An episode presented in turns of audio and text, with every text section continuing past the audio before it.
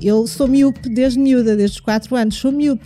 E eu às vezes brinco dizendo que eu sou uma felizarda, porque eu vejo de duas maneiras diferentes. Com óculos vejo tudo à distância, sem óculos vejo o que eu quero, ou vejo mal. E E, vejo vezes, bem, vendo mal. é uma Marta, coisa, isto é preciso entender. Marta, às vezes é uma vantagem.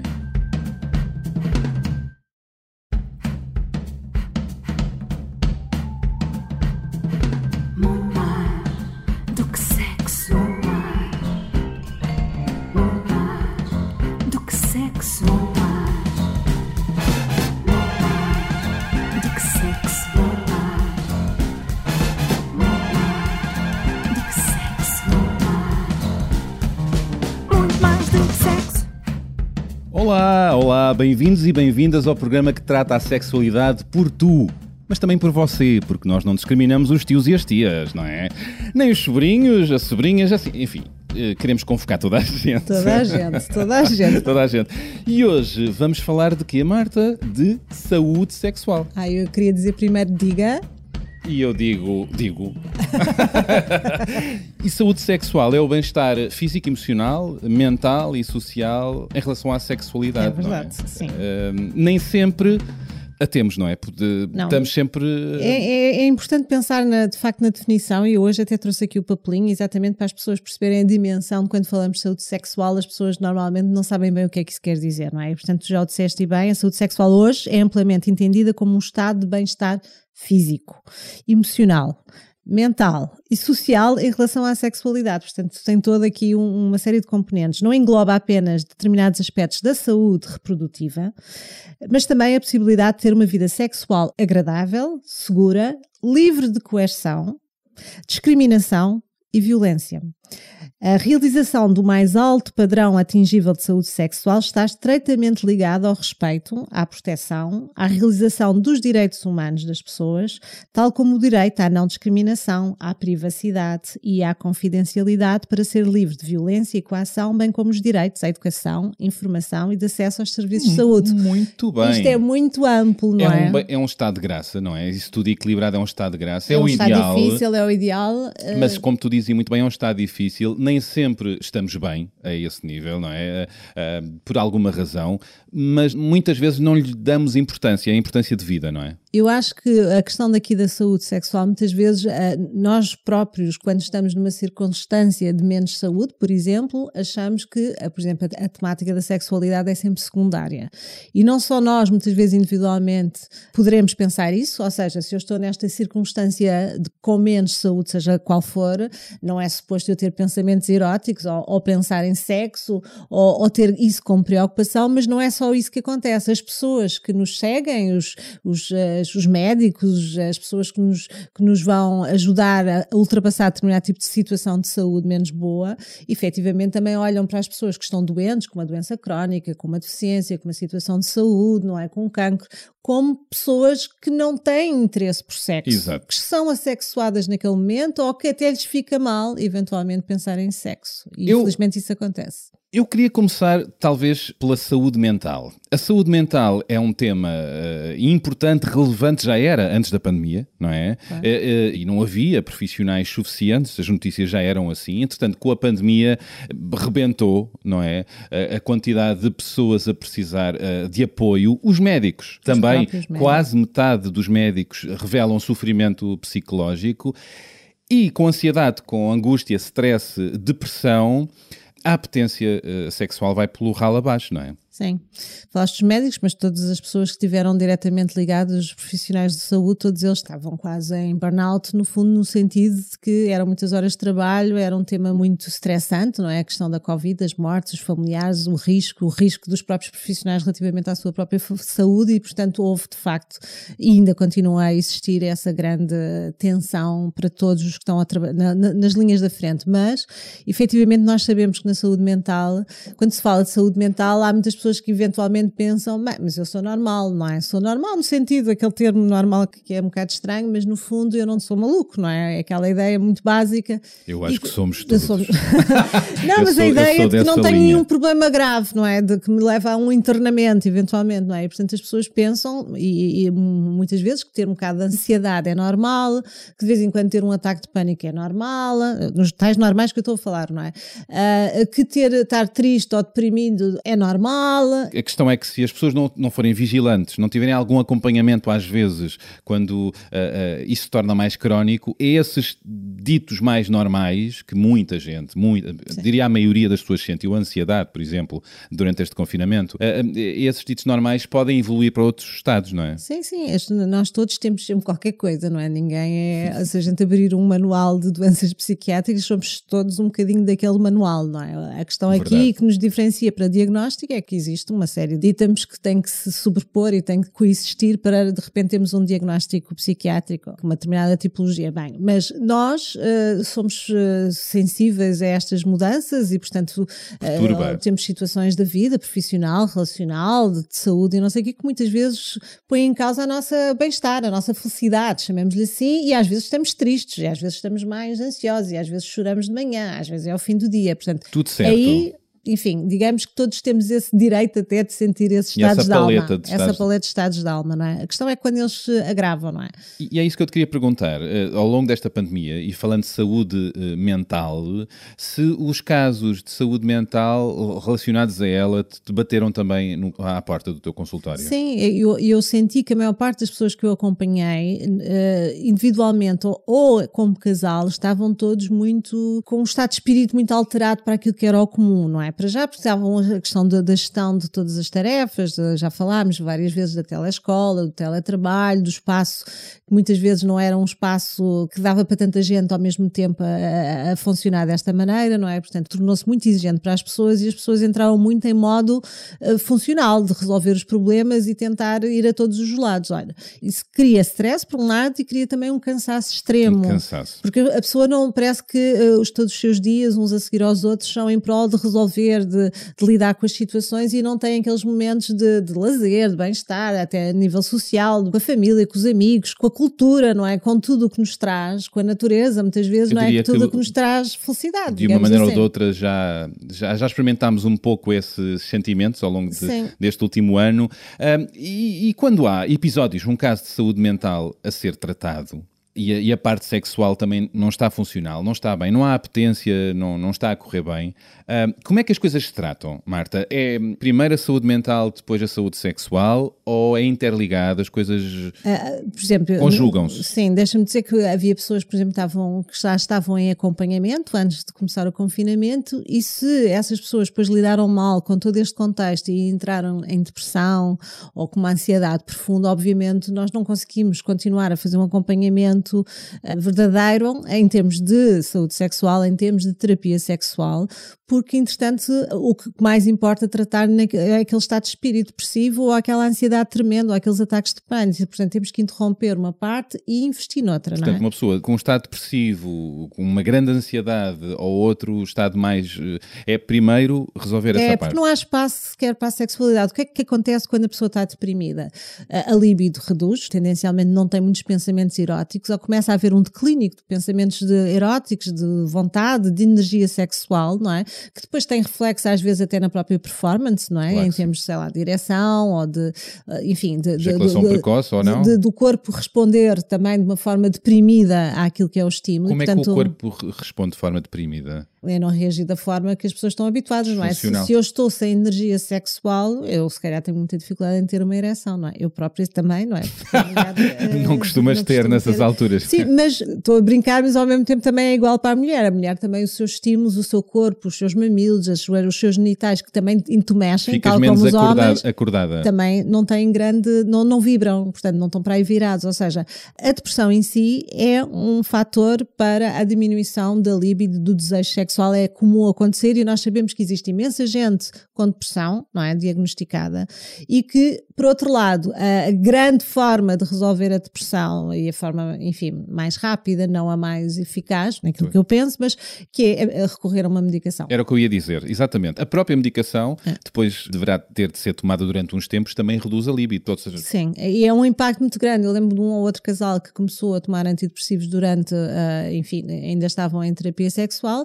e claramente o corpo deixou de ter disponibilidade sequer para aquilo que eu lhes pedia. E obviamente eu não vou forçar ninguém à intimidade quando fisicamente é impossível, porque quimicamente o corpo não está para aí virado. E portanto, vamos tratar da saúde mental, vamos resolver o tempo que for necessário, porque nós também sabemos que quando as pessoas acedem à medicação, não se tomam comprimido hoje e depois amanhã já não se está a tomar, portanto, tem uma, normalmente a indicação é pelo menos três meses, não for seis, não for um ano, e portanto nós temos que avaliar numa situação destas qual é a temática predominante. Existem também medicações que não são, não têm tanto impacto sobre a sexualidade. Tenho uma dúvida. E essa é uma questão que também se tem que falar. Ok, tenho uma dúvida aqui, Sim. que é o casal está a ter problemas, nomeadamente também por causa dessa depressão de, de um dos Sim, elementos, ou muita ansiedade ou outra, e, tem que tomar e, e sexualmente a coisa não está a correr bem. Pergunto se Uh, apesar de não se poder investir agora na parte sexual, pelas razões que disseste, se vale a pena continuar a terapia também por causa da dinâmica do casal, da eu, parte relacional. Eu, eu, continuei, nestes casos eu continuei porquê? Porque as pessoas precisavam de ser ouvidas, não é? Precisavam de, de, de uma... De, a, a, terapia sexual, eu pelo menos não, não é uma coisa só dirigida à questão sexual em si, portanto é eu tenho muito, eu faço muito terapia de casal e também individual e portanto nesse sentido, se as pessoas estão a atravessar situações ou se existe um fator determinante para aquele estado de depressão, não é? Porque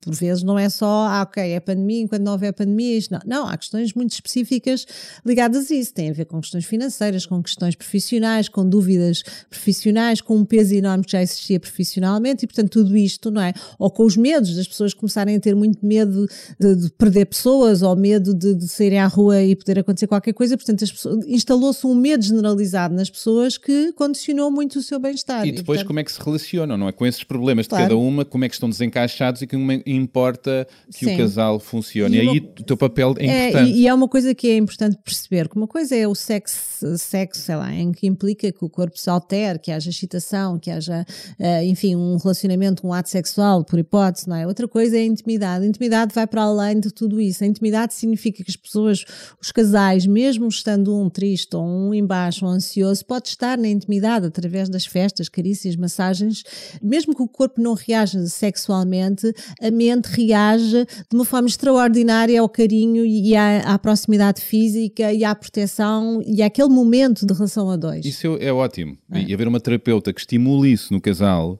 mesmo que a parte sexual seja para trabalhar depois mais tarde, aquela direta, sim, não é? Sim, sim. Acho muito importante para que o casal não desafine muito. Claro, com a, com... Porque, porque, as pessoas depois têm sempre, este é um dos grandes preconceitos da sexualidade, de achar se nós estamos na intimidade, nus ou festas e carícias, isto, isto, vai ter que evoluir até um ato com penetração para que possa haver orgasmo e, portanto, voltamos ao grande mito da sexualidade, que é a ideia de que sexo é penetração e que eh, se nós temos intimidade eh, já não vale a pena porque depois não vai desembocar aí. Portanto, esse erro crasso faz com que muitas pessoas, numa situação em que estão uh, com a saúde fragilizada, não é? Que eh, se elas próprias se impeçam ou outras vejam como pessoas fragilizadas e não se aproxime para não estragar, para não fazer pior, não é? Esta claro. ideia, não é? Eu não vou me aproximar daquela pessoa porque eventualmente ela vai sentir pressão de eu querer qualquer coisa de intimidade, não é? E porque na cabeça das pessoas todas o que, o que uns querem dos outros é só por sexo e não é intimidade. E esse é o grande erro e faz com que muitas vezes aconteçam situações de afastamento grande, não é? E também a dificuldade de encontrar novas relações, não é? Eh, quem claro. quer encontrar uma relação mais completa, a sexualidade eh, feliz, mas também com espaço para que haja um relacionamento emocional, amoroso, a dificuldade do que é que as pessoas estão disponíveis para, não é? É, porque se nós estamos muito, é, se sentimos que não estamos como éramos, não é? Esta ideia de que antes eu tinha mais energia, mesmo para procurar outras pessoas, outros pares, não é? Tu tens de ter energia também uh, relacional, no sentido, ou seja, se tu estás muito embaixo, muito triste, muito ansioso, é tudo muito mais difícil ter essa capacidade de encontrar a outra pessoa. Há parte de confinamentos da vida, não é? Ou seja, em si, se tu tens, se estás triste, se tu tens a autoestima em baixo, se sentes menos confiante, se achas que não és uma pessoa interessante, que também decorre muitas vezes da tristeza e da da tristeza. Portanto, é tratar disso É, tudo, é tratar muito da importante. cabeça, tratar É. do corpo, eh, para depois tudo o resto poder surgir. Bom, a nossa saúde eh, geral é sempre frágil, nunca sabemos o amanhã. Aliás, antes de começarmos a gravar, eh, eu partilhei contigo uma história que me deixou eh, um bocadinho aflito, porque de facto a saúde é, é uma coisa precária, é, é algo precário, nunca sabemos o, o nosso amanhã. E quando há um episódio de doença e que nos deixa mazelas, como é que fica a nossa autoestima? Como é que fica a nossa sexualidade? Como é que os outros nos continuam a olhar?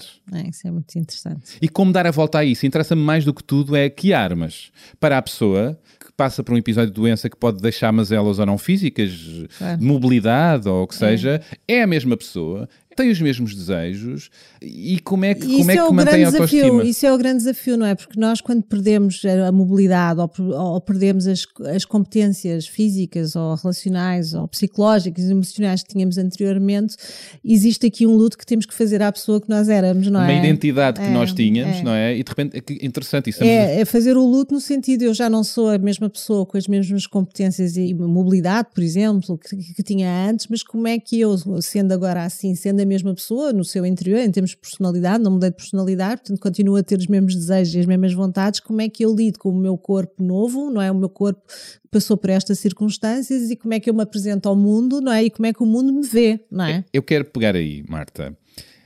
Eu acho que ninguém está a salvo disto. Obviamente, de, de passar por um episódio de menos saúde, mas também o outro lado, que é com que olhar é que vemos os outros.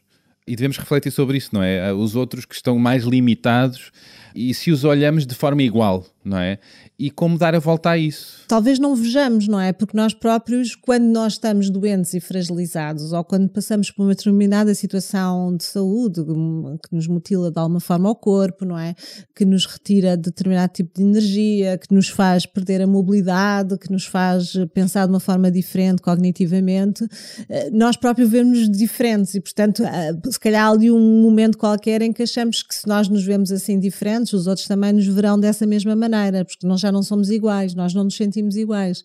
A questão depois é o direito a sentirmos, temos desejo, temos vontade e temos que continuar a poder ter uma vida sexual ah, satisfatória. e o direito é? a sentirmos-nos plenos. Plenos, Tu exatamente. falaste de um passo importante que é fazer o luto da pessoa com as capacidades que tinha que deixou de ter, mas temos que nos continuar a sentir inteiros enquanto identidade. É, não eu é? acho que há um primeiro impacto, não é? Que é um impacto perante a situação e que leva mais tempo, não é? Ou não? Que Quer dizer, aquele impacto de repente toda uma situação que não estava à espera, não é? Todo, todo o impacto que isso tem, desde a raiva, desde a negação, desde o perguntar porquê a mim, eh, se eu sou boa pessoa, não é? Porque é que isto me aconteceu e, e, portanto, e leva algum tempo até a aceitação da circunstância em que a pessoa está, não é? De alguma forma temos aqui uma semelhança ao luto, exatamente com as várias etapas, não é? Da aceitação e de depois a partir daí, de, com isto que eu tenho, com este corpo que eu tenho, com esta pessoa que sou agora, deixa cá viver a vida em pleno e deixa-me fazer o luto daquilo que eu consegui. Eu, com o corpo que eu tenho, com a forma como eu posso, como é que eu posso tirar proveito disto, não é? E Exatamente. ensinar os outros também a estarem comigo e a perceberem que eu sou pleno É dentro isso, das é diferenças, isso, não é? é isso. E com essa mudança, como é que mudamos a nossa relação com o nosso corpo? Como é que continuamos a nossa sexualidade? É, é uma questão, não é? É, claro, porque no fundo se tu- o teu corpo muda, não é? Sei lá, quando o exemplo, nós vamos falar, temos aqui hoje alguns testemunhos interessantes sobre esta matéria, não é? Mas efetivamente quando há uma mutilação de uma parte do corpo, que hoje em dia infelizmente é muito comum, seja por situ... antes a gente ou- ou- ouvia falar das mutilações mais relacionadas com a guerra, não é? A guerra do ultramar trouxe muitas, muitos homens da guerra mutilados com, pa- com menos uma perna, menos um braço, uma parte, é? E com uma mobilidade muitas vezes reduzida. Portanto, eles todos tiveram que fazer um exercício, não é? De Não ser visto como o deficiente, aquele que está na cadeira de rodas e, portanto, ao qual a vida acabou e que não tem direito, nem é um ser sexuado, nem é um ser que as pessoas possam se interessar, apaixonar emocionalmente É e sexualmente, nem eles. É suposto que eles sintam essas coisas, que é uma coisa completamente. É isso.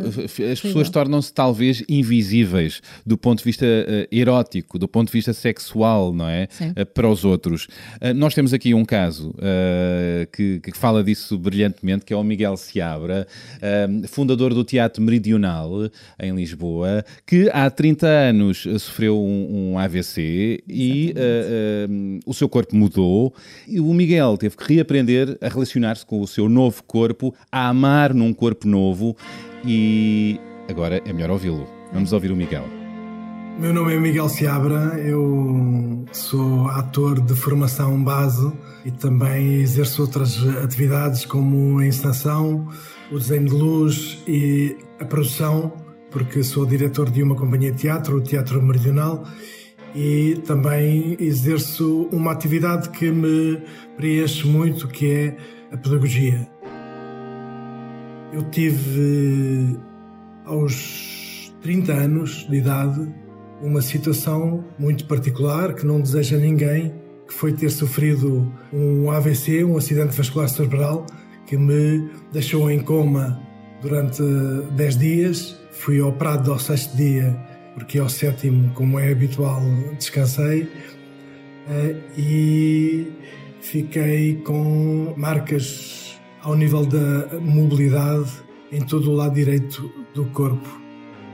O AVC acaba por ser também, devido a, julgo eu, à minha maneira de estar e, e olhar para a vida, uma oportunidade privilegiada de desenvolver outras eh, capacidades, porque ah, somos encostados à parede de uma forma inequívoca, ah, brutal, e costuma-se dizer ah, quem tem unhas toca guitarra e eu tive que refazer e reencontrar as unhas certas para prosseguir a minha vida. E o privilégio de ter a possibilidade, numa vida, viver dois corpos. Ter que lidar com um corpo semi-aprisionado e, portanto, a criar-me barreiras que eu sou obrigado constantemente, diariamente, a ultrapassá-las.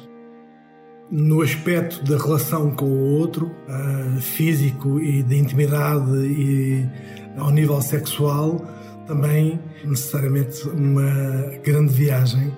O equilíbrio físico que interfere necessariamente no equilíbrio emocional e psicológico e na espontaneidade. Por exemplo, a minha espontaneidade orgânica de o Miguel cognitivamente bem, tenho que conversar muito bem com a minha espontaneidade, ou seja, a minha espontaneidade passou a ser hemi-espontânea também. Ah, o que o AVC provoca? Provoca-me um, um- um- um corte vertical no corpo, na maneira de funcionar. A funcionalidade sexual, no seu aspecto físico e, e reativo, não ficou afetada de todo. Bem, no início eu nem pensava em sexo. Não há espaço para a relação sexual. Quando te rebenta uma granada no peito, afeta-te de uma maneira perfeitamente secundária. Não- há espaço para sequer pensar ou, ou preocupação. Porque esta granada que rebenta no peito, ah, ah, os telhaços também vão para quem está à tua volta e, e, portanto, a sexualidade, digamos que foi acordando progressivamente. Eu, sem dúvida, que me considero a melhor amante agora. O prazer feminino é mais eh, holístico, é mais integral. O homem satisfaz eh, fisicamente, eh, desde que esteja satisfeito fisicamente, a priori é suficiente. Fui fazendo progressivamente uma descoberta maravilhosa em relação à maneira como as mulheres lidavam com a minha disfuncionalidade física. E nem estou a dizer na intimidade, estou a dizer na aparência. De repente, um homem de 30 anos vê-se rachado ao meio. Um lado eh, funciona de forma orgânica e espontânea, o outro lado desajustado, feio no sentido de fugir à normalidade, ao movimento normal, ao movimento, ao belo do gesto e, portanto, em contraponto é, é, é feio. Eu, aos 30 anos, era coxo, maneta, começava a ser careca e, como sou do Belenenses, era outra coisa que não era muito estimulante. Mas descobri que, efetivamente, a forma para a mulher não é tão importante como para o homem. Progressivamente, quando, quanto mais saía à rua e ao longo dos anos, eh, quando me fui ajustando a esta minha nova realidade e sentindo bem neste corpo, a contracena com o elemento feminino evidenciava uma naturalidade de atração ou de resposta da parte das mulheres que foi uma descoberta incrível. Bom, uh, ouvir o Miguel é uma lição, é sempre uma maravilha. Uh, e curiosamente, ele teve este episódio aos 30 anos e diz que depois disto passou a amar melhor, passou a ser um melhor amante. Isto é uma lição para todos nós, não é? É, e eu, e, e, pronto, eu acho que é super interessante esta, este testemunho do, do Miguel, exatamente porque eu tenho para mim sempre que quando as pessoas têm uma dificuldade podem se transformar em melhores pessoas, e mesmo a sua performance, melhores pessoas no, não no sentido, enfim, é, esotérico. esotérico, no sentido de quando falamos da questão da, da, intimidade sexual, elas podem descobrir coisas que eventualmente até podiam não valorizar antes do problema, não é? E, e o Miguel fala disso, eh, não sei como é que ele era exatamente no antes não é? Mas, o, o... Bom, mas eh, o, o, Miguel já tinha esta veia feminista, não é? Uh, já tinha esta preocupação sim, pelo que sim. ele dizia de dar o sim. prazer à mulher. Sim, portanto ele refere na conversa que tivemos, aqui não aparece, mas no fundo que já tinha começado a ter inquietações relativamente ao prazer sexual feminino, até já quando estava na, na faculdade. Portanto, já ia com bom... já, já ia já com ia bagagem, já, já, tinha aprendido a lição. Já, já estava já, com um bom embalo. Já não era aquele homem que só se preocupava consigo, portanto já tinha essa forma de ver a sexualidade a dois, portanto portanto, uma coisa a dois e do prazer dos dois.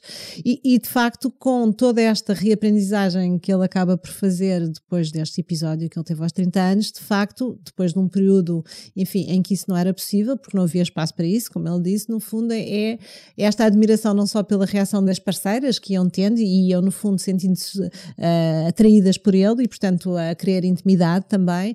E ele ficou surpreso e maravilhado quando ele disse, não é? Mas, efetivamente, ele sente que se torna muito muito melhor amante, exatamente com uma sensibilidade muito mais interessante. Uh, ele próprio diz isso relativamente a si próprio. Eu agora sou melhor amante. Tirou é muito, partido da é, adversidade. É, é, a questão, às vezes, o problema não é um problema que nos põe de quatro, no, não no sentido sexual do termo, mas no sentido de rastos, mas uh, uma, uma situação em que tens uma disfunção erétil, que tens um problema de, de uma ejaculação rápida, que tens um problema de dificuldade de, de atingir uh, um orgasmo uma determinada forma, tu podes encontrar outras formas de estimular, menos típicas ou menos genitais, muito, menos centradas nesta ideia outra vez, como eu referi há pouco, orientadas muito para a penetração e para o orgasmo durante a penetração e, portanto, muito mais plenas. E, e no fundo, mesmo não havendo problema nenhum, é um bocado esses os ensinamentos que eu faço em termos de terapia sexual, é as pessoas aprenderem a ver a sexualidade de uma forma muito mais ampla e muito mais interessante. O Miguel é uma pessoa muito interessante, fascinante, carismático, charmoso e dá-nos este horizonte de, de, se nos acontecer,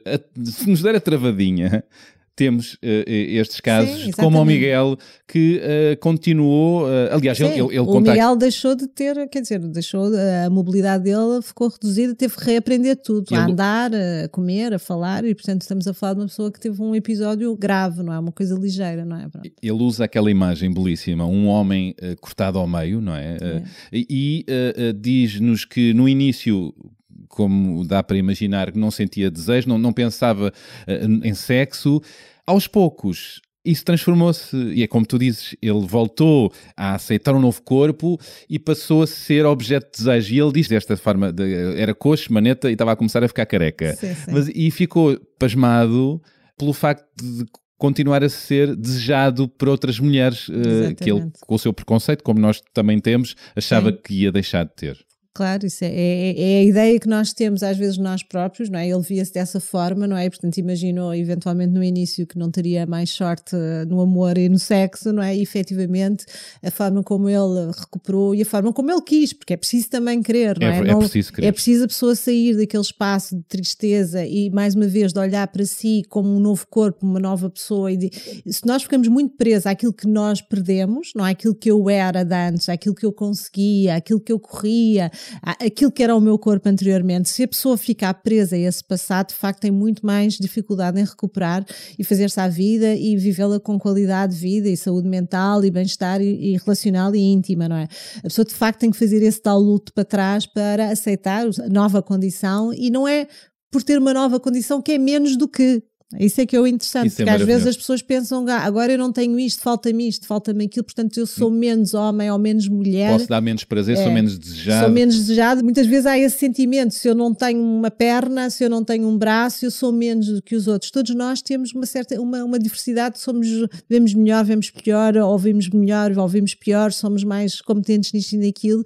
E portanto, se nós se olharmos pelo prisma da falta de, se nós achamos sempre que quando nos falta um pedaço, que nós somos menos, não é? Somos, o nosso todo ficou completamente na rua da amargura porque nos falta aquilo, ou porque não é igual ao que era, de facto vamos viver uma vida muito triste. E Se essa nós energia- percebemos que o facto de não ter aquilo, ok, eu às vezes a brincar, eu sei que o exemplo é muito tolo, mas eu sou miúpe desde miúda, desde os 4 anos, sou miúpe. E eu às vezes brinco dizendo que eu sou uma felizarda porque eu vejo de duas maneiras diferentes. Com óculos vejo tudo à distância, sem óculos vejo o que eu quero ou vejo mal. E E, vejo vezes- bem, vendo mal. É uma Marta- coisa, isto é preciso entender. Marta, às vezes é uma vantagem. Mas sim, e às vezes olha, vimos, olhamos, eh, para já são todos os homens e as mulheres são todos lindos de morrer. Às vezes quando se aproxima não é Assim tão- blur, assim des- em desfocados. Não, mas é interessante esta ideia de, ok, é uma deficiência que eu tenho, é uma deficiência que, que as pessoas não, não, não é visível, não é? Mas pronto, mas ah, eu aprendi a transformá-la numa coisa que até é curiosa para mim. Tenho duas hipóteses, se calhar os outros têm só uma hipótese veem todos bem, enfim, pronto. Mas isto é Portanto, uma é- à parte, é, é um um bocadinho super- diferente do tema que estamos É a um falar. super poder que arranjaste. Digamos, eu transformei em superpoder. Mas há uma coisa que o Miguel É- diz. É, é isso, acho que é o papel do cuidador. O cuidador. Interessa-me. Ah. É isso, ou seja, porque de facto ele passou por estes episódios ahm, de, de recuperação e o outro lado, Hum. quem esteve lá, Os tilhaços que ele os, fala, não é? os telhaços, quem esteve lá a amparar, a ter um papel de cuidador, com tudo o que isso implica, é difícil, é desafiante, não é? É muito desafiante, então, de, de- de um dia, de- no imediato, de repente, aquela pessoa que é autónoma, que é o teu parceiro amoroso, não é? Eh, íntimo e, que, e que, que tens um determinado tipo de, de intimidade e de proximidade, aquela pessoa, de repente, ela fica incapacitada durante algum tempo, não é? Ficou, no caso Miguel, ficou em coma, depois teve a recuperação toda, não é? Portanto, é uma reaprendizagem do zero, ou seja, aquela pessoa que está habita- a ver, a lidar contigo tu, tu estás a fazer a tua própria recuperação, mas a pessoa que está ali intimamente ao teu lado, todos os dias a ajudar-te a fazer uma série de coisas, a ser a tua enfermeira, neste caso, particular para as coisas mais pequenas. Eu não quis é? usar essa palavra, mas é, É, é, um é, bocado um papel é. de uma enfermeira, não É, é? acaba por haver ali uma relação que é A, dessexualizada. a é- nam- a namorada, amante, companheira É. passa por uns tempos a ser a, A enfermeira, enfermeira, a ou então o não é? enfermeiro, noutros casos, é, não é é? a cuidadora, não é? A cuidadora, não, enfim, em que está para tudo, não é? E no fundo, essa posição de cuidador informal, se a gente quiser chamar, é dessexualizado. A pessoa deixa de. Para já, ela própria também está a lidar, está a fazer o seu próprio luto daquela pessoa que, que era de uma determinada forma e agora apresenta-se diferente, não é? E, e agora estamos a falar do Miguel, passado este tempo todo, e, mas que te- ele teve um período em que eh, eh, foi a reaprender tudo, não é? Portanto, e aquela pessoa que está ao seu lado vai assistindo a isto, Vai sem sabendo, assistindo. não é? Sem Esta saber o, que- qual é o, vai, o, o que é que vai acontecer a seguir. se é Esta possível, não é? questão em que a sexualidade fica de lado Sim. no casal e, e há, há uma das pessoas que está menos autónoma, isto pode de facto de- de criar uma desarmonia e um problema entre o casal, não é? Porque Eu acho que nestas situações, quando são. eh, os casais eh, queixam-se muito quando há falta de sexo e um quer e outro não quer. Quando há situações deste género, isso não acontece dessa mesma maneira. A pessoa até pode sentir que tinha imenso desejo sexual e que apetecia-lhe imenso fazer sexo, mas perante uma situação tão adversa como esta, portanto, no fundo, um incidente de vida, de, de saúde, de doença, eh, em que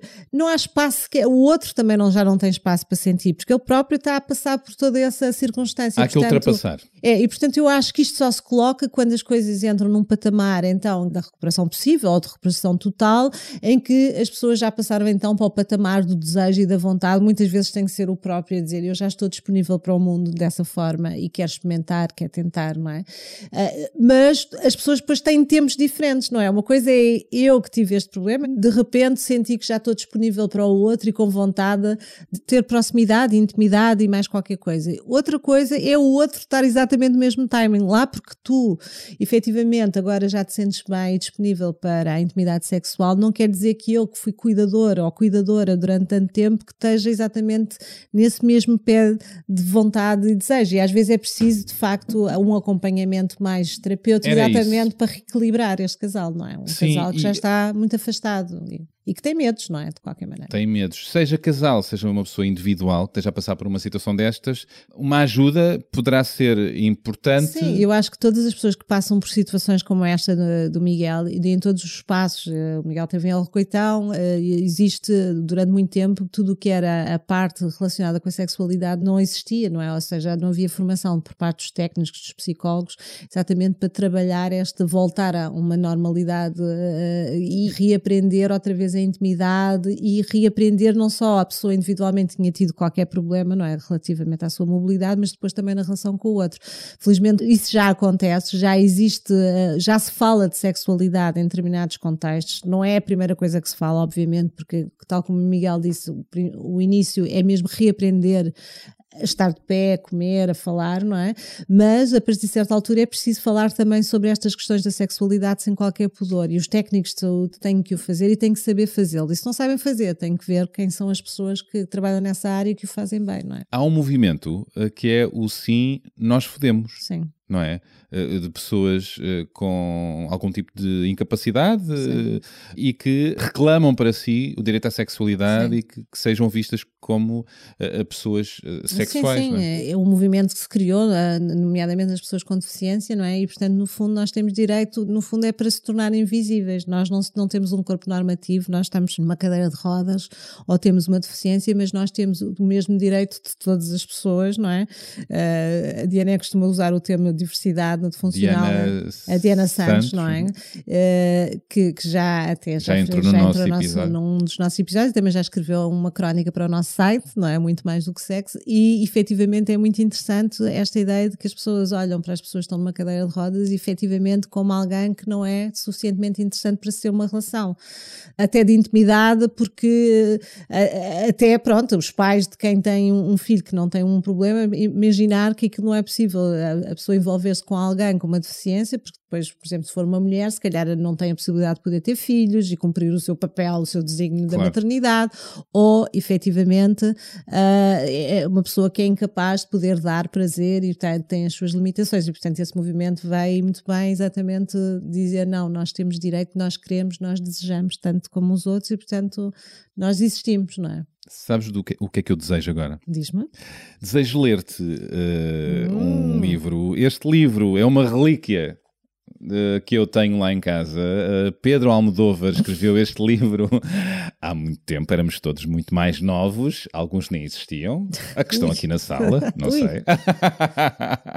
A Ja- Nós somos eh, muito pronto, antigos. A Jackie já está a abanar as. Assim, eh, e então o Almodóvar escreveu eh, final dos anos 80, início de 90, acho que foi em 91, Pátio Difusa e outros textos.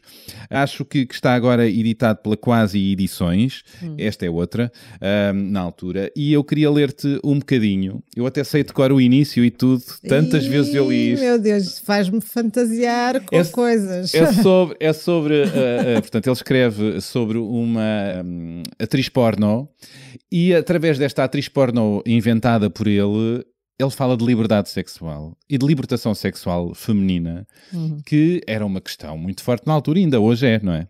Ah, e então ele eh, expressa esta importância da liberdade sexual, exagera loucamente, é Pedro Almodóvar, então, através desta ah, atriz porno. Ok, Então eu vou ler. Vou ler du- duas partes. Vou ler só o primeiro o início, posso? claro. Vou a isto. É isso. Estás preparada? Imenso. Eu vou encarar a coisa. Ok, Que é como quem diz. vou respirar. O mais difícil para uma pessoa como eu, que tem tantas coisas para dizer é começar. Chamo-me Patti Difusa e pertenço àquele tipo de mulheres que protagonizam a época em que vivem. Profissão: sex symbol internacional ou estrela internacional do porno. Como lhe queiram chamar. As minhas fotonovelas e alguns filmes em Super 8 venderam-se muito bem em África, Portugal, Tóquio, no Soho e na Feira da Lada do Rastro. As minhas interpretações eróticas contêm, segundo os críticos especializados, algo de inclassificável. Algo que me transforma em única e que não costuma aparecer nesse tipo de subprodutos. Há uma coisa muito bonita que Alfonso Sanches me disse. Quando eu faço um falácio, o espectador apenas presta atenção à expressão dos meus olhos e da minha boca. É que eu, antes de mais, e faça o que fizer, sou uma atriz. Porque havia de ocultar isso.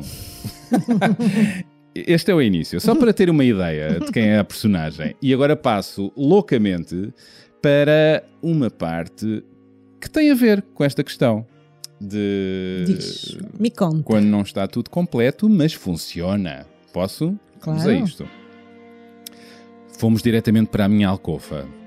Não estava frio, mas acendi o calorífico a gás porque dá uma luz vermelha, como a de uma discoteca que convém. Quando vinha no táxi, disse-lhe enquanto ele se despia: Estava a pensar que gostava de dormir uma noite abraçada a ti. Acho que hoje ambos precisamos de um pouco de ternura. Mas não vamos ter outro remédio senão pinocar, porque eu nunca durmo, embora precise de ternura. Ele não podia dizer-me nada porque estava a comer-me toda. Na altura em que mãos e língua não bastavam, vi-o apanhar qualquer coisa no chão. Perdeste alguma coisa? Perguntei-lhe. Antes de me responder, dei comigo com uma coisa duríssima dentro de mim. É de coiro, não é? Reconheceu timidamente que era. Não te preocupes, não é a primeira vez. Quer dizer, continua, mas hoje tens de me explicar tudo. Sim, meu amor, sussurrou-me ele em pleno arquejar. E efetivamente, quando chegou à altura, explicou-me. E agora ficamos em suspense. Leiam, leiam. Tchan, tchan, tchan. Pátio Difusa de Pedro Almodóvar é para ler. Uma maravilha louca. Ah, pronto, enfim, ah, neste caso falamos de alguém que tinha alguma disfunção sexual ah, ou algo ligado, que não algo estava desligado, e então havia ali algo de coiro, De coelho que funcionava como um pênis. como não um é? pênis, é verdade. Portanto, há sempre soluções.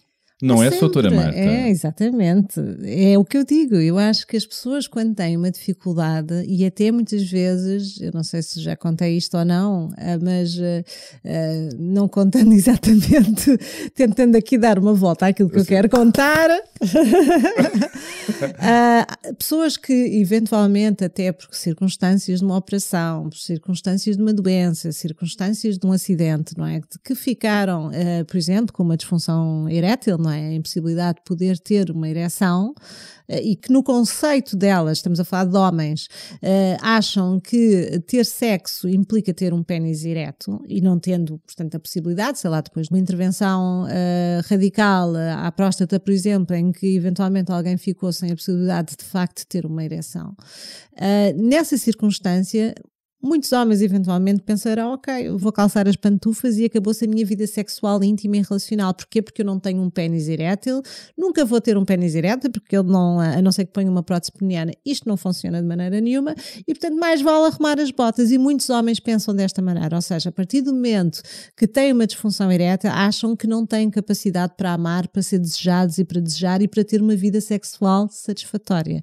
E, é- e esta história que, que eu não estou a contar, mas que mais ou menos tem a ver com uma circunstância destas, eh, em que um homem encontra uma mulher que felizmente tinha uma ideia sobre a sexualidade muito mais Ampla. abrangente, ampla, ou seja, que, já tinha tido muitos parceiros, ou alguns parceiros, digamos, com um grande pênis, muito ereto e hirto, e que ela eventualmente nunca tinha tido qualquer tipo de satisfação sexual, ou pelo menos era sempre um sexo muito egoísta, não é? Muito centrado nele e não nela. A partir do momento que tem este parceiro e o que os dois estão disponíveis para tentar, para se descobrir, passam ambos a descobrir uma nova realidade, que é uma sexualidade satisfatória para os dois, em que os dois têm muito prazer e muito prazer mesmo. Isso é, mar- é? muito mesmo. Tórrido. Muito tórrido e muito melhor do que antes, tal como diz o Miguel, muito melhor do que o que já tinham. Significa o quê? Para já, um primeiro passo que é fundamental.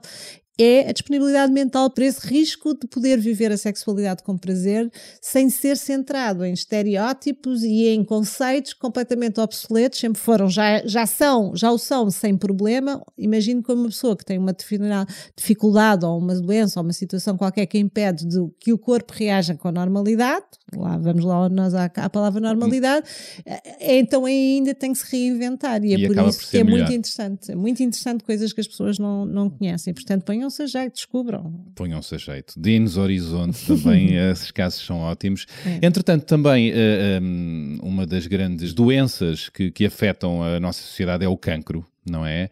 Homens e mulheres, eh, eh, muitos, passam por estes episódios, infelizmente, e as marcas que, que, que isto deixa no corpo e os problemas de autoestima e, e relacionais que isto pode provocar. É, temos aqui um caso uh, da Ana Esteves, que passou por um episódio de cancro da mama. Uh, Ana Esteves tem 58 anos, é divorciada, arquiteta. Uh, e superou, é um caso de superação que nos conta como é que uh, os seus amores foram surgindo e como é que ela voltou a sentir-se inteira. Vamos ouvi-la. Eu, depois do divórcio, tive uns casos, coisas triviais, não é? Uh, mas entretanto estou naquele período em que depois do divórcio está toda a gente. Eu estou- estava a tratar das minhas coisas, eu estava a tentar pôr eh, o nariz fora da água, eu estava a tentar resolver tudo o que está à minha volta, porque de repente estou sozinha a ter que resolver uma série de coisas e pôr a minha vida equilibrada. E portanto é natural que nessa fase da vida a pessoa está tão concentrada em si e nos seus problemas que se torna invisível para os outros e portanto os outros também não nos observam, não nos veem, porque nós também não nos damos a conhecer, não nos mostramos aos outros, porque estamos muito fechados para nós. Acontece que no meio destas crises todas financeiras vem uma que é a saúde. E, e muda muita coisa.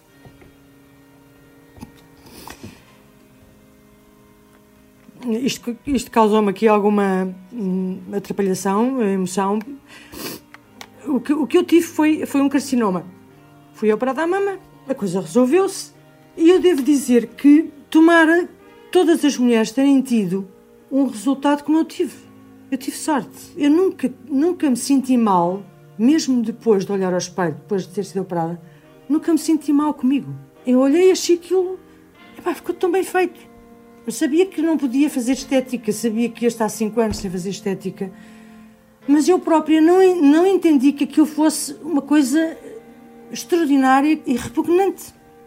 Porque há casos piores, há pessoas que ficaram sem o peito inteiro, há pessoas que ficaram com- completamente mutiladas e eu, pronto, eu fiquei com uma marca, não é? Visível, uma coisa que se nota. Conheci um sujeito, no final desses quatro anos, houve alguém que me disse: Não tens que dizer que foste operada. Quando chegar à altura, as pessoas veem e tu logo vês o resultado. E foi isso que eu fiz. Eu não disse nada. E a aproximação foi muito simpática e primeiro jantares, eh, cinema, depois vem o primeiro beijo, depois a coisa começa a animar, animar, animar e há um dia em que a gente resolve efetivamente ir um pouquinho mais longe. E aí os homens são traídos, que não, não há hipótese. Quando a gen- a gente se despe, é? a gente olha para um homem e percebe que ele está com vontade. E quando eu tiro a blusa, a gente olha para o homem e o homem perdeu a vontade. Foi a, a- a sensação mais humilhante que eu tive. Não fomos capazes, eu não falei do assunto, ele desculpou-se com tretas, ah, estivemos ali a conversar só um bocado e eu vesti a blusa e fui-me embora. E quando saí de lá, saí extremamente desgastada, mas não, não me senti diminuída. Eu pensei assim: não faz sentido. Eu não vou ter agora que me sentir diminuída só porque este indivíduo, simplesmente, olhou para mim e acabou. Acabou ali. E eu disse: "Epá, eu- eu- que desprezo que eu tenho. E foi isso que me levou a dizer: não, pá, não quer mais. Pá, não quer passar por mais humilhações iguais a estas. Chega. E resguardei-me. Basicamente foi isso: resguardei-me. Eu não admito que não me deixem envelhecer normalmente. Não admito.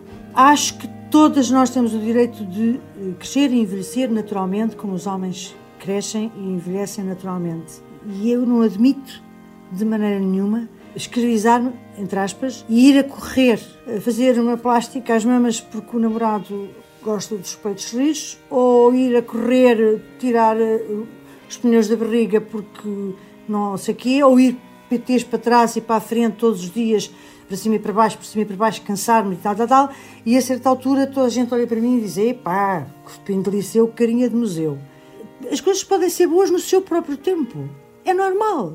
É normal eu olhar para um homem, interessar-me para um homem e ele já não tem peitorais, ele tem, ele tem mamas descaídas. Ele não tem abdominais, ele tem barriga de cerveja. E eu não vou estar a olhar para isso. Porque se aquele homem de facto é interessante para mim, é pá, não vou estar a dizer, é pá, vai lá para o ginásio. Ou...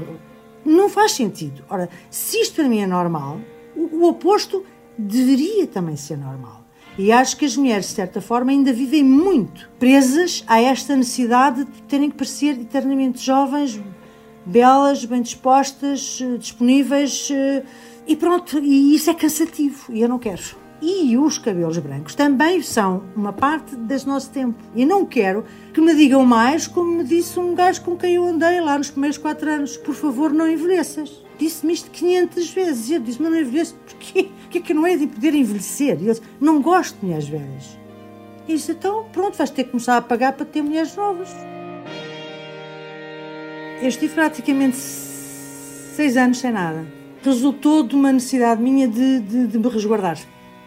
E apercebi-me com o tempo, não me estava a custar estar assim. Acontece que, decorridos estes seis anos, surge uh, um indivíduo que veio, de certa forma, ajudar-me a perceber que, afinal de contas, tudo interessava. Veio-me ajudar a despertar sentimentos e sensações que eu pensava que, epá, já não tinha, já não, já não faziam parte da minha vida. Eu estava bem assim. E este homem foi importante e está a ser importante nessa medida. E verifiquei que, não obstante ser uma mulher já perto dos 60, que estes seis anos não fizeram moça nenhuma. Ainda bem que eu, durante seis anos, não desperdicei tempo. Ele provocava-me sensações sensacionais que eu já não sentia. Aquela ideia de que era possível outra vez sentir pica para alguém, aquela vontade de flertar, de ser eh, fazer um pouco de conversa sensual. Isto, tudo isto apareceu com este sujeito. Se é fácil uma mulher de 40 namorar um homem de 50, é. Um homem de 48 namorar uma mulher de 58 já não é a mesma coisa. Porque as pessoas não estão para aí muito viradas ainda.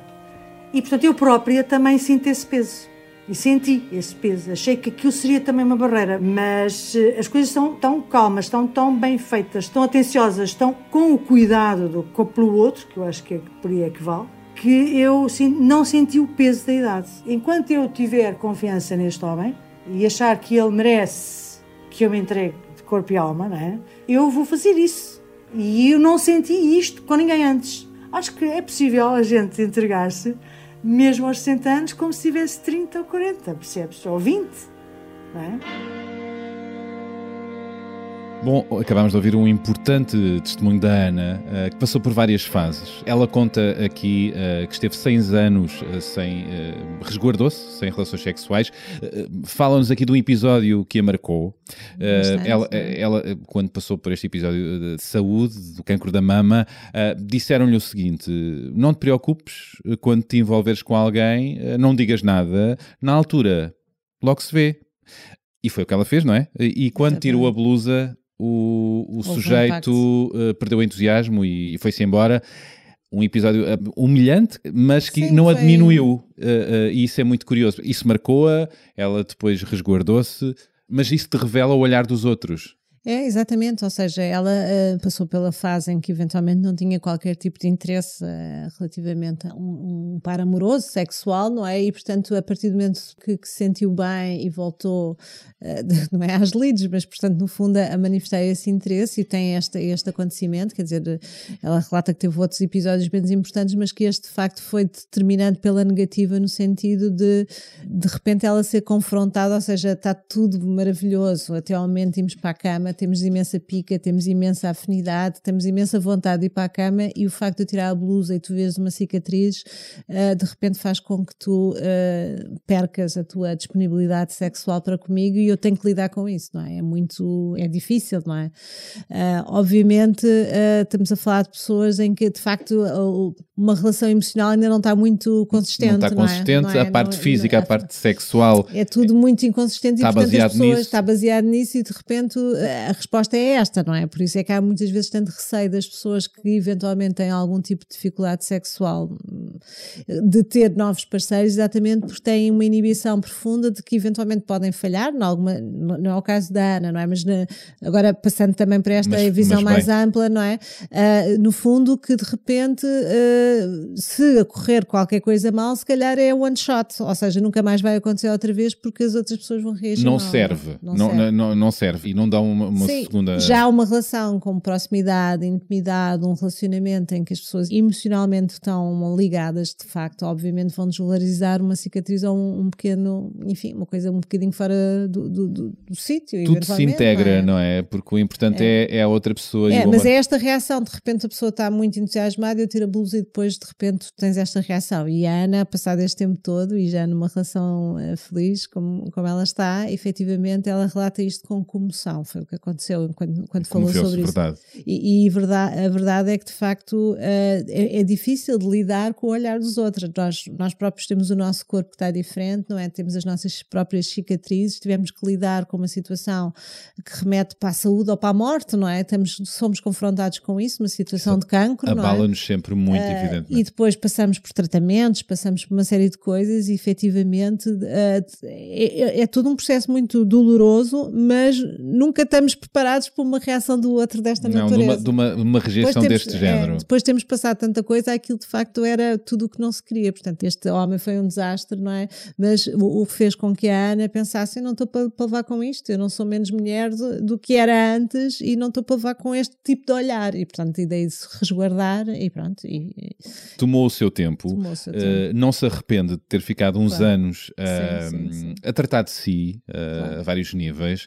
Entretanto, encontrou outro parceiro Exatamente. e uh, que lhe fez despertar de novo a disponibilidade para o amor e para o sexo, voltou a dar-lhe pica. Exatamente, ela ela diz, usou não é? tempo pica e, portanto, no fundo, eh, os seis anos, apesar dela estar eh, resguardada de alguma forma, enfim, co- como as coisas não aconteciam, eventualmente terá havido preocupações ainda teria pica para alguém, eventualmente, não é? E, portanto, é engraçado pensar que, de repente, assim que houve espaço e disponibilidade, porque muitas vezes as pessoas queixam-se que não têm parceiros e às vezes também tem a ver com a nossa própria disponibilidade.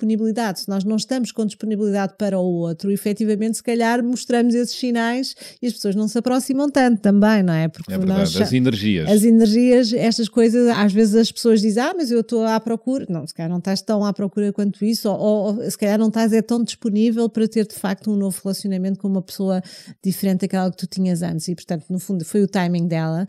E, e o timing foi tão importante para ela que ela agora está numa nova relação e está muito contente e feliz e, e descobriu uma sexualidade e uma forma de estar que, como já não tinha há imenso tempo. É a é? chamada sexualidade que se recomenda, não É, é? recomendava, portanto, boa. Boa. Bom, entretanto, também há aqui uma questão que acho importante eh, trazermos, porque não é assim tão comum, ou eh, há mais preconceitos em relação a isto, que é a Ana é mais velha 10 anos do que o seu parceiro. E, e não tem mal nenhum isso, é normalíssimo, mas, Sim, mas é. ela, ela própria tinha alguns receios e pé atrás no início por se sentir mais velha do que o parceiro. Sim, é, nós estamos habituados ao comum é ser o homem mais velho, não é? Dentro da tradição habitual, ah, enfim, sei lá se Às é vezes habitual. muito mais velha. São às vezes muito mais velhos, mas há aqui uma ideia ou da mesma idade ou mais velhos, não é? Ah, isso já não é assim uma verdade ah, dessa forma, mas no caso da Ana, pelos vistos, era a primeira experiência que ela tinha com alguém mais jovem e, portanto, haver ali uma preocupação de que até eu sou interessante para um homem mais jovem, eu que sou mais velha, sou interessante para um homem mais jovem, ou, ou, tô- ou sou velha demais, não é? As questões da idade, não é? E aí remete para a questão também da idade, não só da diferença de idades entre parceiros, não é? No caso da mulher ser mais mais velha que o homem, não é? Mas também para a questão da idade em si, ou seja, esta ideia de que uh, a partir de certa altura, não é? A partir de, de, dos 50, dos 60, dos 70 anos, somos menos interessantes para as pessoas em geral, porque a idade tira-nos essa, essa jovialidade, essa beleza, essa, essa ideia de sexualidade plena. Tira-nos ou não, ou não, não eu é? não concordo, Eu não claro. Eu, concordo também acho também. que a idade dá-nos maturidade e capacidade de viver a sexualidade de uma forma mais plena. E eu tenho perfeita consciência que isso é assim. Queiramos todos, não é? Ou seja, não é um posto, não é porque se é mais velho que se tem melhor sexualidade. Não. É a pessoa, de facto, Fazer ah, por isso. fazer por isso, ah, fazer também por ter relações saudáveis e prazerosas. E efetivamente o facto de dela referir a certa altura que, que a questão da idade, às vezes há- haverá pessoas que querem que ela fosse eternamente jovem. Ela tem uma expressão ótima que é corpinho de liceu, carinha de museu. Quem nunca? Pronto, é, eu, eu conheci uma colega em tempos, já há muito tempo, ela dizia era cara ou cu. E, e ela dizia sempre. Ah, o cara ao coroa, neste caso era, era cara, cara ou cu? E ela dizia, pronto, eu prefiro o cu. ou seja, E há também o cara de. de, de cu. Mas efetivamente é a ideia de que, às quer dizer, a pessoa vai envelhecendo, não há problema nisso. E as rugas, as, as banhas, as cicatrizes são coisas que, que, no fundo, contam a nossa história pessoal e é muito interessante É, isso. saber não E ela, este é outro ponto muito importante. hum, vocês têm este peso muito maior eh, do que nós. Nós também temos, mas vocês têm muito mais. Ah, são cobradas pelo envelhecimento, pelas rugas, pelos cabelos brancos, é o que tu dizes. Ah, o corpo não está igual e, não- nós não temos o mesmo espelho em cima, apesar de passarmos É, a ter o espelho- mais. O espelho feminino é, é, e ela fala de alguém, de um homem bastante mais velho, que diz que só gosta de, de mulheres muito mais novas. Ao que ela depois diz com ironia: então vais ter que começar a pagar. Pois, claro. Pronto, é aquela ideia, às vezes os homens são muito exigentes com as suas parceiras, mas de facto não, não se olham ao espelho. É é, machi- também há aqui um pouco de machismo. É não a ideia que elas têm que estar sempre boas para nós, para nos entusiasmar, bonecas, as bonecas. e eles não se preocupam com a sua própria imagem, É. não, fa não têm autocuidado, não lavam os dentes, não fazem uma série de coisas, ou seja, isto tem que haver, obviamente não temos que andar sempre eh, imaculados como se fôssemos para, para, para a festa do domingo ou para o casamento, não é? Mas as pessoas têm que, têm que se gostar de cuidar, isso é interessante, e importante. manter Toda a vida. Sim, e manter a- o seu cuidado pessoal e gostarem de ser interessantes para as outras pessoas, isso é um cuidado, não é? Aquelas, às vezes falamos de relacionamentos em que as pessoas já andam demasiado em pijama e demasiado, e agora o confinamento demasiado. em- se, se for sexy, vá. Mas olha que há pijamas sexy Sim, sim. e há os baby dolls. Não, Não, é a é? ideia, é a ideia do conceito das pessoas deixarem de se preocupar, andarem de pantufas e, portanto, sai- na rua estão apraltados, chegam a casa para o outro e- Desmontam-se. e, desmontam-se todos. Mas podem-se desmontar, Também não é? acho que sim, é? Podem-se desmontar, claro. Mas Não, não é manter, tem que manter sempre algum charme, alguma coisa. Eu acho é? que as pessoas de facto não têm que andar sempre empiricaitadas, não é esse, mas também têm que ser também interessantes para os seus parceiros, ou seja, não, não se prepararem só, não acharem que se têm que cuidar quando vão para o trabalho, para os outros e que depois na relação com o outro, em casa, não é? Que esses cuidados já não, de- não devem existir, é mais nesse sentido, mas as pessoas não têm que estar em casa de saltos altos e de batom vermelho e, e todos emperiquitados eh, à, à meia-noite, que é para manter o charme até, quer dizer, Isso é um convenhamos, não é? cansaço. É uma canseira, um não é? cansaço. Não, não. Não queremos isso. Não Bom, queremos. Mas temos. pronto, mas, é, mas esta questão do envelhecimento, ainda voltaremos a falar eh, noutros programas, se calhar, sobre isto, porque isto é um tema muito interessante, mas é esta ideia de que as pessoas mais velhas, eventualmente, eh, têm menos capacidade também de serem interessantes sexualmente e de, e de viverem a sexualidade com prazer. Eu acho que, de facto, na sexualidade não há prazo de validade. É, É bom. E- essas pessoas sentem-se fora de jogo, sentem-se também invisíveis. Há pouco falámos da invisibilidade É, das pessoas que passam por É por algum. eh, a Jackie, olá Jackie, Olá. Como estás? Mas sim, sermos mais velhos não é estarmos fora de jogo Não, na é, sexualidade. eu acho que aí é muito importante as pessoas perceberem mais uma vez, tal como falávamos para situações de doença em que as pessoas têm que, que têm um corpo diferente, têm uma vontade diferente, têm uma saúde diferente, não é? Tentar haver de facto aqui uma adaptação a esse novo corpo e as pessoas falarem, verbalizarem sobre isso, não é? É, é muito triste eh, que uma pessoa mais velha vá ao médico com uma inquietação relativamente à sua sexualidade e que o médico, por exemplo, exemplo, responde: Ah, deixa disso, então, mas está com esse problema de saúde, vai-se pôr a pensar em sexo. Não, e já ouvi dizer É. uh, uma médica que diz: Você já não tem idade para isso, deixe disso. Sim, e, Médicos a dizerem isso. É, e não é médicos Jackie? e pessoas que estão nesta área e, e, portanto, no fundo, elas próprias com muitos preconceitos relativamente à, à questão da sexualidade e da idade ou da deficiência ou da doença e, e nós todos temos que ter, uma, Abana-se ter educação sexual neste sentido. Todas as pessoas que trabalham com pessoas têm que ter educação sexual no sentido de não dizer estes centros disparados, porque independentemente da idade, e nós por acaso recebemos aqui há pouco tempo um e-mail a, a propósito do nosso programa do, do, do podcast de um casal de, de 70 e 75 anos exatamente a verbalizar a, a felicidade sexual que ela e o parceiro têm, o, o homem do violino, não é?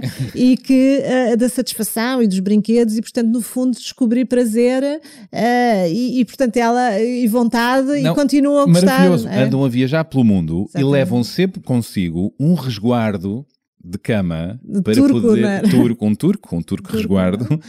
Para poderem brincar à vontade, com alguns brinquedos, aliás. Sim, sim. Sim, E o homem do violino, portanto, que a seduziu, eh, dando-lhe música, não é? sim, Quem sim, nunca?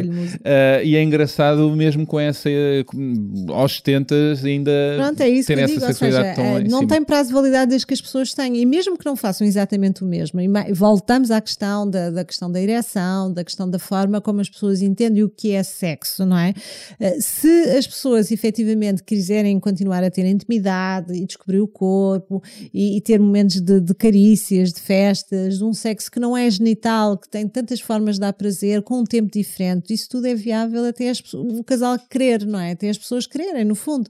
E portanto, não é porque se é mais velho, porque se é avó ou porque se é bisavó, que não se tem direito a ter uma sexualidade muito interessante e muito satisfatória.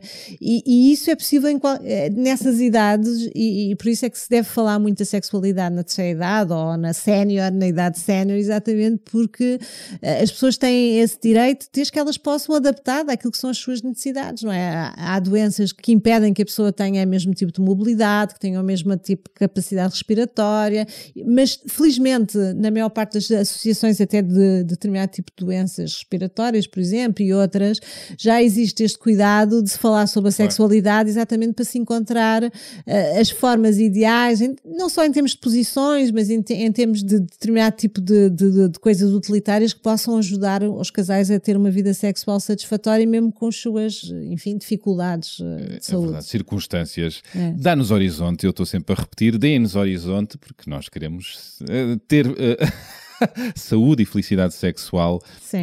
até E também sempre. temos o direito de não querer nada E disto. temos o não é? direito de não querer É. nada disto, Nós falamos todo o direito das pessoas de- em situações de saúde mental, de, de algum tipo de deficiência, um, qualquer que ela seja, de situações relacionadas com a doença, de acidentes de saúde e não, e não sei o quê, mas as pessoas depois também podem ter o direito de não, querer nada querer, desse. não é? querer, ou desinteressar-se Se e, querer- e dar eh, importância a outras coisas e tudo certo se estiverem bem, Claro, é não isso, é? é isso. É isso. Marta, temos eh, sugestões. Temos sugestões. O que é que a doutora Marta Eu nos tenho trouxe aqui duas, duas sugestões de um filme e de, de um documentário. Um deles, deixa aqui só ver aqui as minhas As suas as minhas- cábulas, as minhas cábulas. é, Deixa aqui a ver, que a tenho doutora aqui. Marta escrevinhou com a sua letra, já- ai, ai, que já com a a sua letra tudo, incrível. E então, um deles é um documentário que eh, está proposto a- Aos ao- Oscars. aos Oscars. Foi feito pela dupla Nomeado. Obama, não é? O Nomeado foi, foi a produtora executiva. E assim, é- os é- Obama, os eh, Obama deram, deram, deram o pilim, a Deram um pasta. peeling que se chama Creep Camp, ou seja, eh, o campo dos, Deficientes, dos, é? dos aleijados, Dos é aqui aleijados. uma tradução que está assim feita, e no fundo é, é um campo que existia nos anos 50, 70 do, do século passado, em que efetivamente era o único campo onde havia pessoas com algum grau de deficiência e, portanto, e que dali eh, acabou por, por acontecer, no fundo, um, um documentário que, de- que levou ao movimento dos direitos civis pelas pessoas com deficiência e, portanto, houve um grande movimento a partir disto e é exatamente isto E há uma que é mulher, chamado. não é? Uma mulher aí que se destaca É, porque há- ela é, há- sim, há várias personagens e tem muitos testemunhos, Claro. coisas mais, mais há preocupação pela, pela, pela, pela educação Mas- sexual. É, mas há uma Denise, que é uma das personagens, uma das da- dos testemunhos que é feito, não é personagem, mas que no fundo acaba por eh, acabar por estudar a sexologia exatamente e estudos nesta área, exatamente, acaba por ter uma formação específica dentro desta área e depois desenvolver um trabalho relativamente à parte da sexualidade, exatamente porque isso era um tema que não era falado. Portanto, estamos a falar dos anos 50, 70, se havia tantas coisas por falar, no caso da deficiência ainda mais, não é? Sim, ainda hoje já, nessa altura, imagino. Have to captain it in. yourself. There I was. I was in Woodstock. You wouldn't be picked to be on the team back home, but at Jeanette, you had to go up to bat. Even when we were that young, we helped empower each other. It was allowing us to recognize that the status quo is not what it needed to be. Portanto, olha, eu quero mesmo ver esse filme, esse Este documentário. filme é, é muito interessante. E, e a- Creep Camp. Creep, Creep Camp. Eu também ainda não vi, portanto, mas recomendo Sim, porque fomos, deram-nos esta dica maravilhosa. Maravilhosa. E, e mais? Ah, depois há um, há um filme que já tem algum tempo, agora não sei quanto tempo vão ver, mas chama-se Seis Sessões.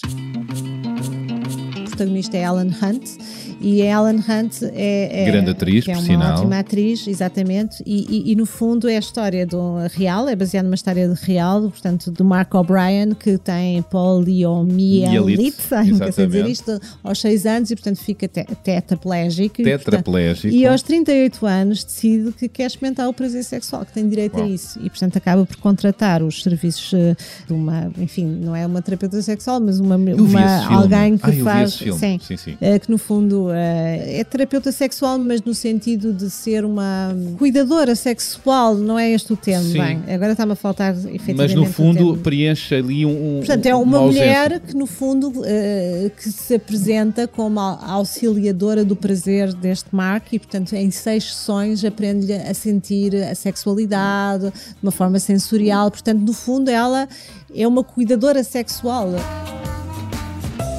Hi, Mark O'Brien. Your money's on the desk over there. Yes, it is. That was the wrong way to start off. It really was. Shall we start again? Please, you start. I'm not a prostitute. You don't have to pay me up front. And there's a limit to the number of sessions we can have. The limit is six. Shall we get undressed? Sure. Portanto, ela própria vai estar com este Mark, com a E personagem. esta profissão é. existe, essa atividade Existe existe, nos Estados. Unidos, existe não existe, Estados Unidos, não existe cá. não é? Mas efetivamente é, é, é, é uma personagem que no fundo vai eh, ajudar eh, o Mark, não é? que Exato. neste caso é, é um ator, não é? No fundo a viver a sua sexualidade com prazer, eh, mostrando-lhe o lado sensorial do corpo e é muito interessante, é muito tocante este filme, ela é extraordinária. Claro, portanto, e é uma realidade e, que, e é uma realidade, portanto, isto é baseado num, num, num filme verídico e, portanto, aconselho estas seis sessões. Este filme, eh, não sei onde é que está Muito em bem. plataforma, mas é fácil chegar. Eu aí. já ouvi, gostei muito, é, verdade. É extra, extraordinário, sim. Soutora Marta, Diga, sabe o que é que eu lhe digo? diga. Que temos um episódio. Temos episódios. Temos episódio. Ah, pois é. Ah, e, pois é. e gostei bastante, devo, devo dizer-lhe. Acho que aqui muitas coisas eh, Sim, boas e os eh, testemunhos foram ótimos também. foram sim, foram sim. Bom, Aliás, como sempre. Como sempre, aliás, uh, voltamos então para a semana. Esperemos que tenham Sim. gostado. Uh, vejam o, o nosso site, onde estamos lá com o videocast e muito mais. Muito mais do que Ponto sexo.pt. Muito bem. Uh, uh, Sigam-nos no Instagram, uh, nas nossas contas pessoais, mas essencialmente no muito mais do que sexo. E digam-nos coisas. Sim, vão às plataformas das aplicações de podcast, não é? Apple Podcast, Apple Podcast, SoundCloud, Spotify. Spotify. Sigam, Carregam. ativem as notificações para seguirem o nosso programa. Ah, Escrevam-nos. Escrevam-nos, digam-nos coisas. Nós é temos isso. o e-mail mail eh, Arroba muito, muito mais, mais do que sexo.pt PT, claro. e portanto mandem os vossos comentários, nós falaremos deles aqui sempre que for Por acaso possível. estou a precisar tanto de um PT. Um PT. e, e- e, de facto hum, agradecemos todos os comentários apareçam e que nós vamos gostar muito. É e- verdade, é verdade. Ah, sim, queremos saber que, que, que temas mais gostavam ah, de ver tratados. Contem-nos as vossas histórias. Quem sabe, se não vão parar aqui também Exatamente. os vossos testemunhos. Queremos ouvir-vos, queremos que façam parte deste programa e visitem-nos, estejam sempre lá presentes no muito mais do que sexo.pt, onde tudo acontece. Sim, temos crónicas, temos desafios, temos eh, respostas às, às vossas questões do Instagram, a, questões que nós colocamos e que vocês respondem, entrevistas, É. eh, números, eh, enfim, e poemas mais, e muito mais. Portanto, vão lá dizer. ver, vão lá ver. Vão lá ver, vão lá ver. Bom, E temos ah, agradecimentos. Temos agradecimentos. Sim, temos é que verdade. agradecer. Eh, temos que agradecer à nossa vasta equipa extraordinária, maravilhosa, incrível, como há poucas. Eh, temos o Marco António e a sua produtora 366 Ideias, o nosso eh, sonoplasta. Olá, Marco. É lá, isto está cada vez mais bem colocado. Depois temos os nossos realizadores, o Rui Alves e a Rita Pinto, os dois do Pulgar. Olá. Não vimos o Pulgar, mas eles são muito bons nisto, nesta, nesta, nesta arte do Pulgar. E temos ainda, claro, sempre a nossa maravilhosa Voz da Rita Redshoes. É verdade, a sua música genérico, no nosso genérico. Morrer. É verdade. E a Jackie que está ali a fazer conchinha. E a Jackie aqui aos já nossos vai, pés, nas palhas vai. deitada, claro. Jackie Maravilha, que se abanou muito neste episódio, Mas portanto, portou-se eh, portou-se muito bem. Estes abanões que, que vocês ouvem fazem sempre parte. Bom, Bem, sejam felizes. sejam felizes, uh, vão para dentro ou vão para fora, conforme, não é? Ou para os lados, Vão porque isto no confinamento há muita gente que vai para os lados, não é? Mas E uh, essencialmente uh, uh, sejam felizes, tenham cuidado, cuidadinho e juizinho e, E- tenham prazer e, e muito, mais, mais do que sexo. sexo. Até passo. Ai, o brinde! E um brinde. Um Chincha. brinde, um brinde. Chincha. Chincha. Pumbas. Até para a semana!